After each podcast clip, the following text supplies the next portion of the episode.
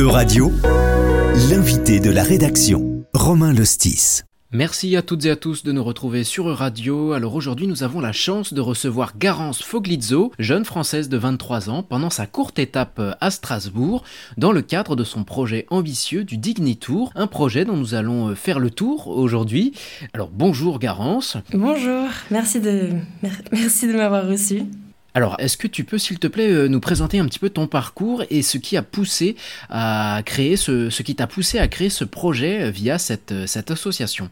Donc le Dignitour, c'est un parcours en vélo euh, en Europe pendant 4 mois et demi, pendant lequel je vais témoigner des conditions d'accueil des migrants et surtout euh, valoriser, promouvoir euh, l'initiative citoyenne européenne Dignity in Europe. Et donc Strasbourg, c'est ma première étape. Je suis partie hier de Rennes. Et, et, ce projet, c'est un projet qui a commencé il y a maintenant un an et demi, qui était proposé par la ville de Rennes et qui proposait des ateliers thématiques aux citoyens en les invitant à proposer des initiatives, euh, initiatives citoyennes, donc des propositions législatives à faire à l'Europe pour changer la, législation européenne.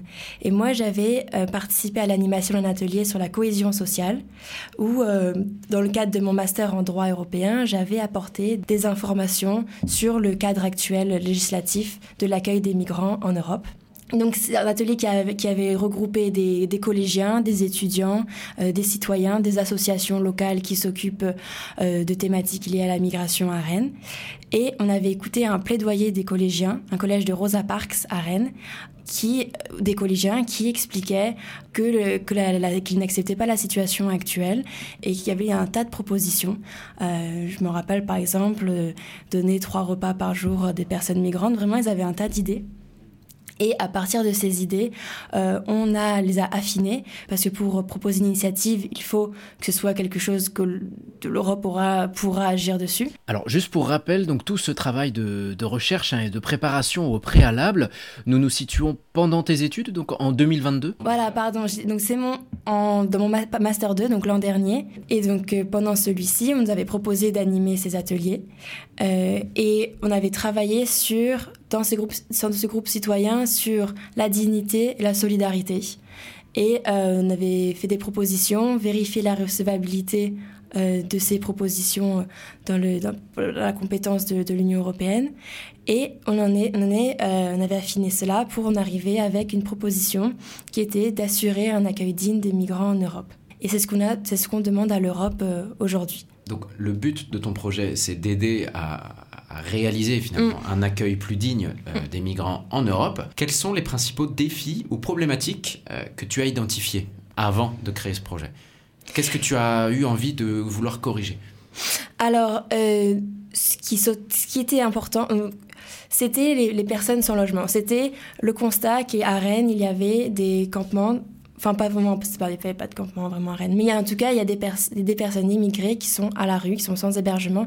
En ce moment même à Rennes, il y a des enfants, enfin des familles euh, qui sont à la rue. Euh, donc ça, c'était un constat qu'on peut voir, qui est vraiment visible. Euh, c'est de se demander pourquoi ces personnes sont sans logement.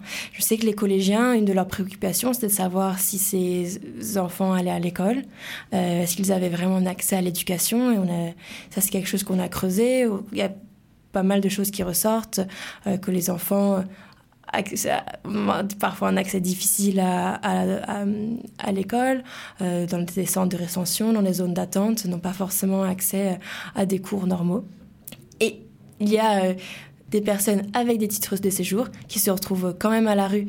Et, bien, et ça, c'est lié euh, au, enfin, à la grande précarité et donc, générale. Tu inclus ces personnes-là aussi dans l'accueil digne des, des, migrants? Alors, c'est euh, là, c'est là où c'est la, la, précision à faire. L'ICE, l'initiative citoyenne, elle euh, vise spécifiquement des, euh, règles, enfin, des, des textes, c'est un, un, un, règlement et une, une, une, directive, un, deux textes européens qui visent spécifiquement les demandeurs d'asile.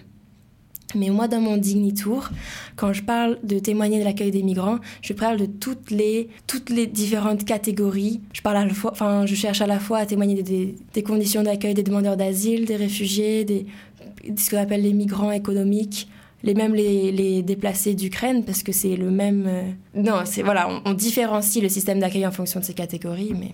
Alors tu as commencé à, en parler, ce qui donne vraiment une dimension démocratique européenne à ton projet. C'est aussi une initiative citoyenne européenne, c'est Mhm. le terme que tu employé, c'est ce, donc ce mécanisme qui existe. Pour celles et ceux qui ne le connaîtraient pas trop, est-ce que tu peux nous, nous en parler un petit peu plus, nous expliquer un, un peu plus en quoi consiste ce mécanisme de nos démocraties en Europe? Qu'est-ce qu'une initiative citoyenne européenne? Donc une initiative citoyenne européenne, on dit aussi ICE euh, pour plus court, c'est prévu par le droit européen et c'est une possibilité au- pour les citoyens de proposer euh, soit une nouvelle législation, soit une, une modification de la législation actuelle. Et euh, pour, le, pour ce faire, donc il faut qu'ils fassent une proposition de loi. Donc là, par exemple, c'est assurer un accueil des, migrants. On a proposé plusieurs mesures qui assureraient cela. Euh, et il faut que ce soit surtout au niveau européen.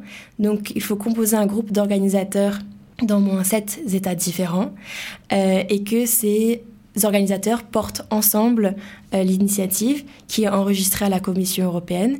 Et une fois que celle-ci est enregistrée, euh, les organisateurs ont un an pour récolter un million de signatures qui, en- encore une fois, doit d'être au moins dans sept États de, de l'Union européenne différents.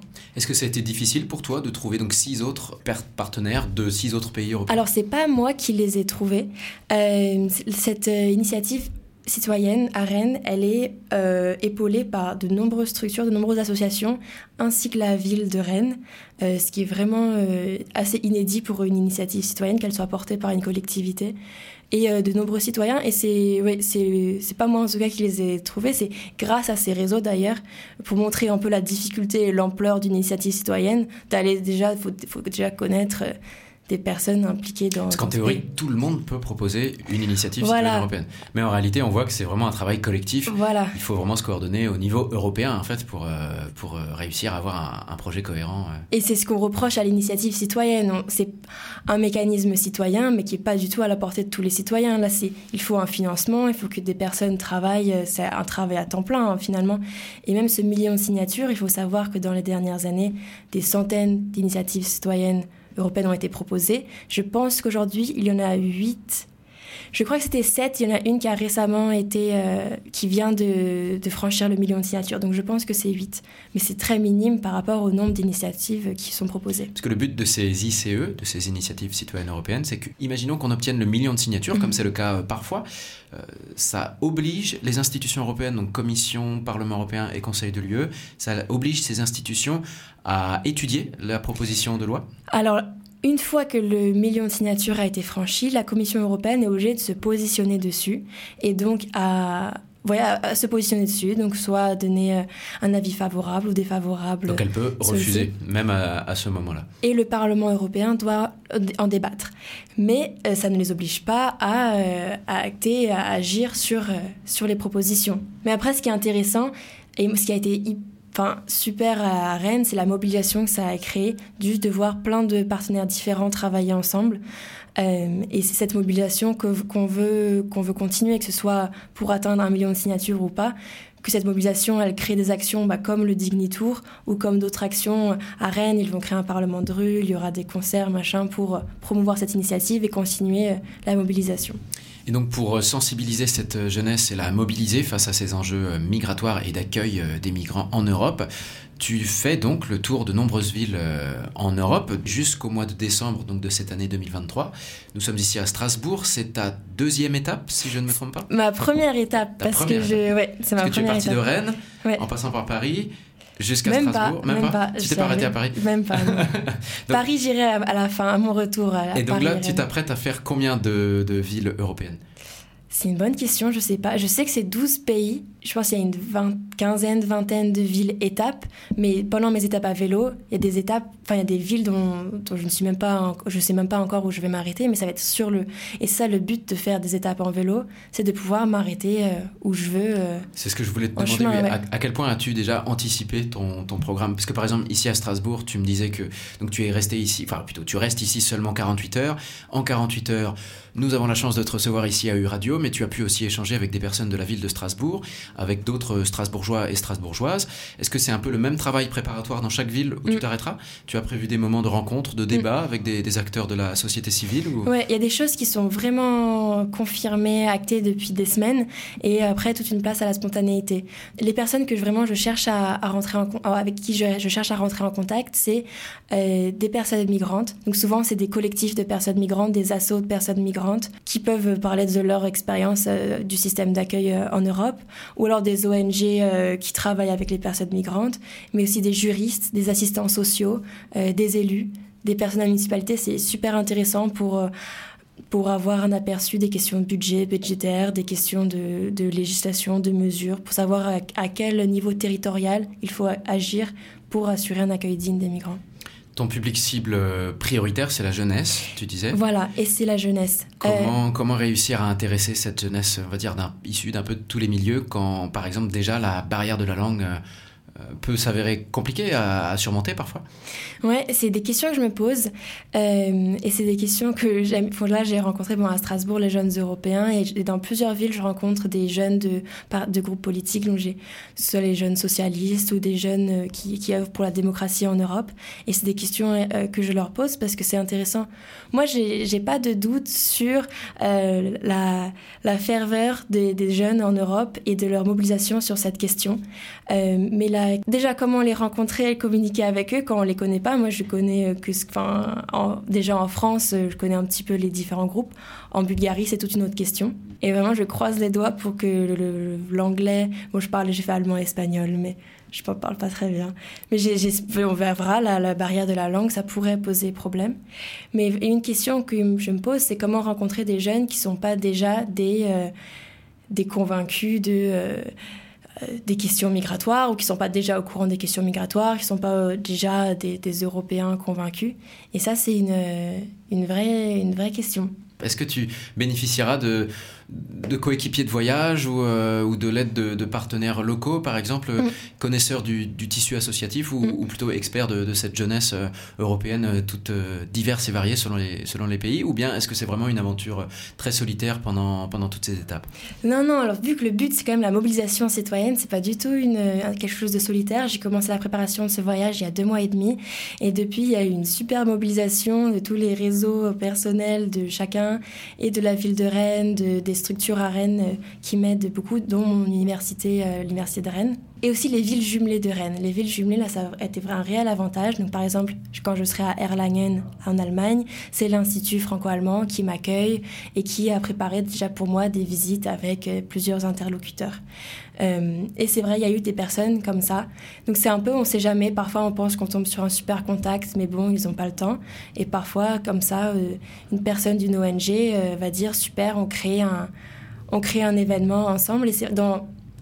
Pour une des, des, façons que j'aimerais mobiliser les jeunes autour de moi, c'est créer euh, des événements euh, où ils seront invités. Et c'est pour l'instant surtout des événements euh, artistiques où on créerait des, des, des, posters, des affiches. Parce que le but, pardon, je n'ai pas parlé, mais le but final à la fin de ce voyage, c'est d'avoir de créer un zine, un fanzine, donc comme entre un tract et un, magazine, vraiment collaboratif avec les jeunes rencontrés euh, euh, pendant mon voyage, qui proposeraient des pistes de solutions euh, comme ça et qui répondraient aux, aux, enjeux et aux problématiques identifiées avec les, interlocuteurs. Pour toi maintenant, Garance, qu'est-ce que tu espères en, retirer de, de, ce projet, ou plutôt de ce, ce, voyage de, de 4 mois? Euh, j'espère avoir déjà un aperçu des problématiques liées à la migration. C'est un sujet où il y a tellement de controverses et de conflits d'intérêts. Et j'aimerais surtout euh, euh, créer cette mobilisation. Le but, c'est qu'il y ait un million de signatures pour cette initiative, mais c'est aussi de rencontrer les autres jeunes qui se mobilisent dans les autres États de l'Europe.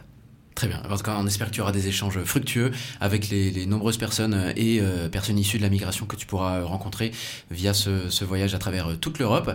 Et peut-être même que nous pourrons avoir la chance de, rééchanger avec toi à l'issue de, ce projet à la fin décembre. merci beaucoup, Garance Foglizzo, pour avoir répondu à nos questions. Et merci à toutes et à tous pour votre attention. Euradio vous a présenté l'invité de la rédaction. Retrouvez les podcasts de la rédaction dès maintenant sur euradio.fr.